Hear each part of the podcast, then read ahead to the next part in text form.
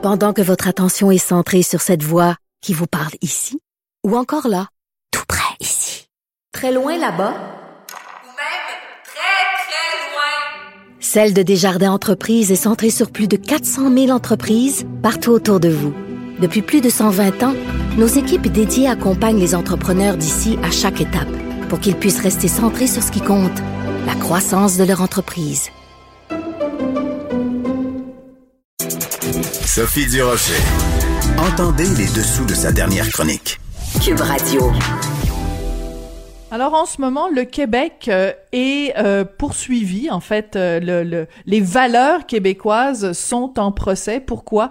Ben parce que depuis un petit peu plus d'une semaine maintenant, la loi 21 se retrouve devant les tribunaux. Mais euh, on l'a dit à plusieurs reprises euh, à, à cette émission avec différents invités, c'est pas juste la loi 21 qui euh, est jugée sur la place publique, c'est euh, ce sont en fait des valeurs de laïcité très chères aux Québécois. On va en parler avec l'historien Frédéric Bastien. Bonjour Monsieur Bastien, comment allez-vous?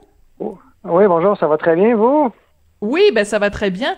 Écoutez, sur euh, votre page Facebook, vous relatez quelque chose d'assez étonnant qui s'est produit lors de ces euh, représentations juridiques quant à la loi 21. Expliquez-nous de quoi il s'agit.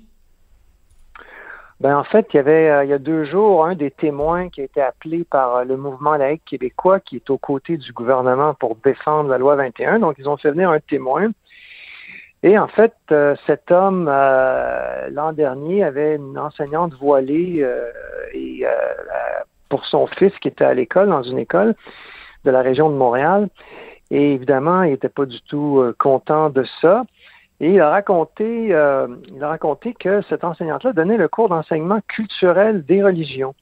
Et elle était voilée alors qu'elle parlait des différentes religions. Et d'après le témoignage de cet homme-là, eh bien, évidemment, ça s'attardait plus sur euh, la religion musulmane, n'est-ce pas? Et, euh, et donc, autrement dit, elle en profitait pour faire du prosélytisme religieux, pour faire, au, fond, une prêche, un peu de façon un peu indirecte, en quelque sorte, euh, en faveur de sa religion, dont elle affiche euh, et elle affiche ses couleurs devant devant les élèves. Et là, euh, et ce qui, euh, ce qui rend, ce qui rend ce témoignage-là aussi encore, je dirais, plus particulier, c'est que cet homme-là est originaire du Maghreb. Alors là, Donc, ça a- de culture musulmane.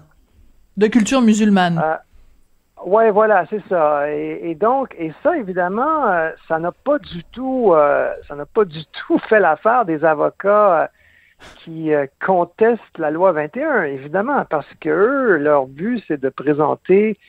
Euh, évidemment, il y, a, beaucoup de, ça tourne beaucoup, pas exclusivement, mais ça tourne beaucoup autour des signes religieux et ça tourne beaucoup autour des signes religieux interdits pour les enseignants et les enseignantes.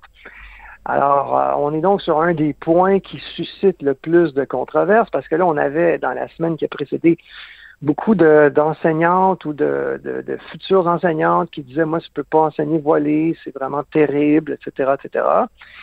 Et là, vous avez le cas rapporté d'une enseignante qui profite de son poste, de sa situation d'autorité, Mhm. pour euh, faire du prosélytisme religieux et c'est rapporté par quelqu'un qui est musulman. Alors, ça, ça renvoie à un tout autre... euh, Ça rentre pas dans leur narratif. Ouais.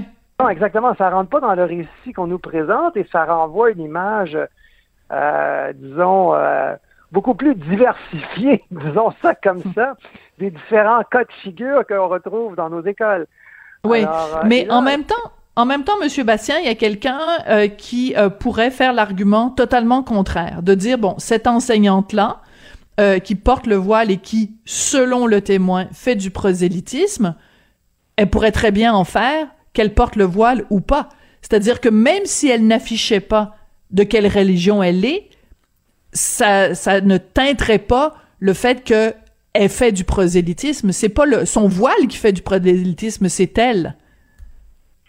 Oui, on pourrait soutenir cet argument-là, mais moi, je pense que soutenir une telle chose, c'est pas, euh, ça, ça, ça tient pas la route vraiment parce que il y a en partant l'apparence de, de neutralité qui est violée. Parce que là, on parle évidemment d'une enseignante, ou ça peut être évidemment un enseignant qui est devant des élèves et donc euh, qui affiche ses couleurs. hein, parce que quand on porte un signe religieux, c'est qu'on affiche une vision sacrée du monde que l'on partage.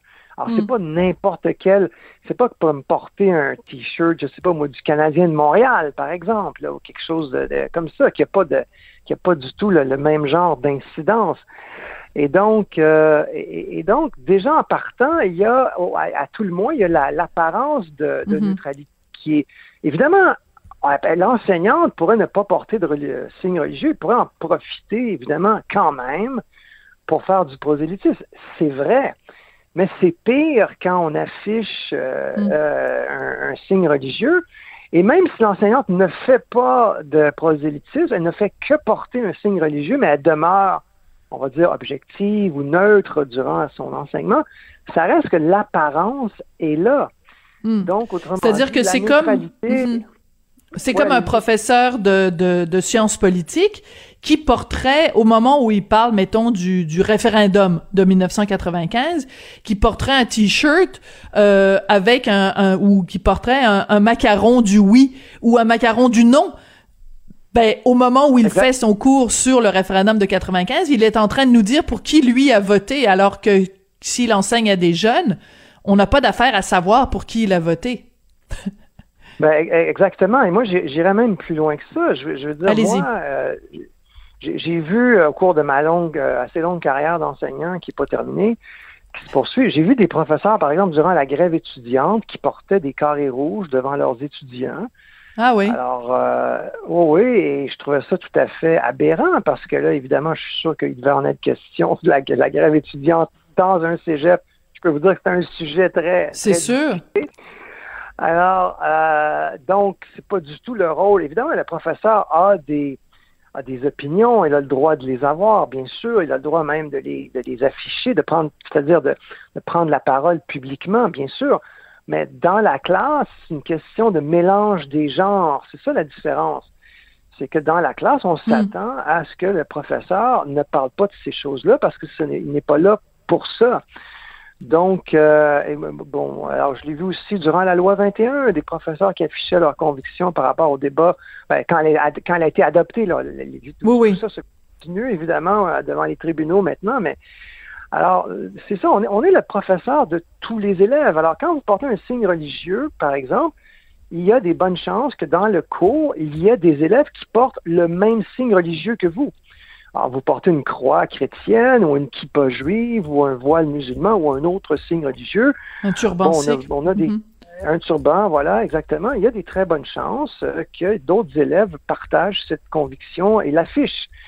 Et là, vous imaginez, par exemple, mettons qu'il y a un travail d'équipe et pour une raison X ou Y, il y a une dispute au sein d'une équipe, un tel n'a pas assez travaillé, par après un étudiant se plaint d'un autre Mm. étudiant. Et là, imaginez que le professeur, lui, porte un des signes religieux d'un des étudiants qui travaille dans l'équipe en question. Il y a un conflit entre les, entre les, les membres de Mhm. l'équipe. Alors, ça, on se place dans une situation qui ne qui, qui devient très, très euh, problématique. Et évidemment, si vous enseignez la religion, mais c'est encore pire. Donc, euh, Ouais. Il, y a, il, y a- il s'est passé quelque chose d'assez particulier quand même la semaine dernière euh, lors de ce, de, ce, de ce procès, de ces représentations euh, à la Cour supérieure.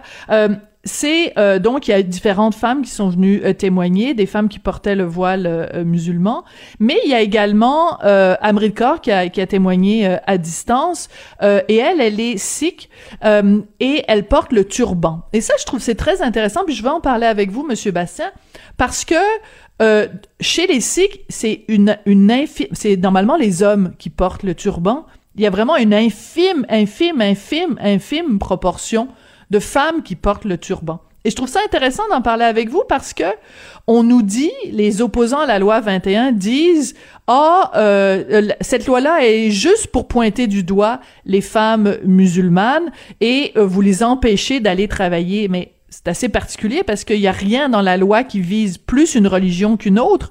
Et les opposants à la loi ont choisi de faire témoigner une femme qui est pas musulmane et qui porte le turban alors qu'elle est minoritaire dans sa religion. C'est, une drôle de stratégie de leur part, non?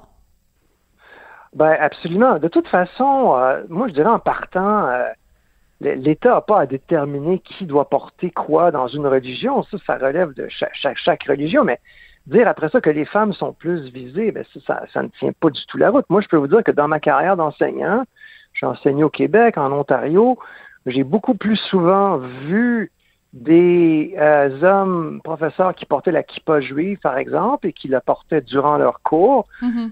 Euh, par exemple, des femmes voilées. Euh, en fait, dans ce que j'ai vu, j'ai vu quelques cas de kippa juive et vraiment très peu souvent, mais c'est arrivé peut-être une fois ou deux où j'ai vu des enseignantes qui portaient la- le voile musulman. Mais bref, Donc, façon- mathématiquement, mathématiquement, la, la, la loi 21, puisqu'elle s'applique à tous les signes religieux, aurait plus d'impact sur euh, les juifs qui portent la kippa que sur les femmes musulmanes qui portent le voile ou les, les, quelques rares euh, femmes sikhs qui portent le, le, turban. Ben, en tout cas, j'ai pas fait le calcul, mais de toute façon, tout ça n'est pas pertinent parce que les opposants, moi, je pense, sont de mauvaise foi. D'abord, euh, ils invoquent que euh, la, la loi est une discrimination contre les femmes et ils invoquent la Charte canadienne des droits et libertés là, qui nous a été imposée, comme vous savez, sans notre consentement. On l'a pas signé. d'abord, ouais. c'est faux. Voilà, c'est faux. D'abord, c'est- faux puisque la loi ne vise ni plus ni moins les hommes que les femmes. Et l'exemple que vous donnez, euh, un turban porté par une femme, ou l'exemple que je donne de la kippa juive, euh, illustre très bien ce- ce- cette euh, situation. Donc, c'est- c'est pas vrai. La loi, et elle vise autant, moi, je veux dire, si des, demain, un, un professeur ou, euh, disons, un futur professeur veut se faire embaucher, euh, il porte une croix religieuse, il va, euh, une croix chrétienne, il va également se faire euh, refuser le poste parce qu'il est visé, il ou elle est visé par la loi 21. Donc, ça Mhm. vise vraiment tout le monde. Et je vous signale qu'on a enlevé le crucifix à l'Assemblée nationale lors de Oui. l'adoption de la loi 21, qui est un symbole chrétien. Donc, arrêtons. On l'avait enlevé dans les écoles aussi? On l'avait enlevé dans les écoles euh, depuis un bon moment, justement pour pas que les, les, les étudiants, les élèves soient exposés à un prosélytisme religieux. Donc, on enlève les crucifix dans les écoles, mais on permet que les professeurs portent un signe religieux. C'est un peu particulier. Ouais, je veux absolument, Non, non, je veux absolument vous entendre. Monsieur Bastien, sur euh, un texte qui a été euh, euh, publié par euh, CBC. Puis moi, je, honnêtement, je l'avais pas vu passer. C'est mon mari qui me l'a euh, souligné.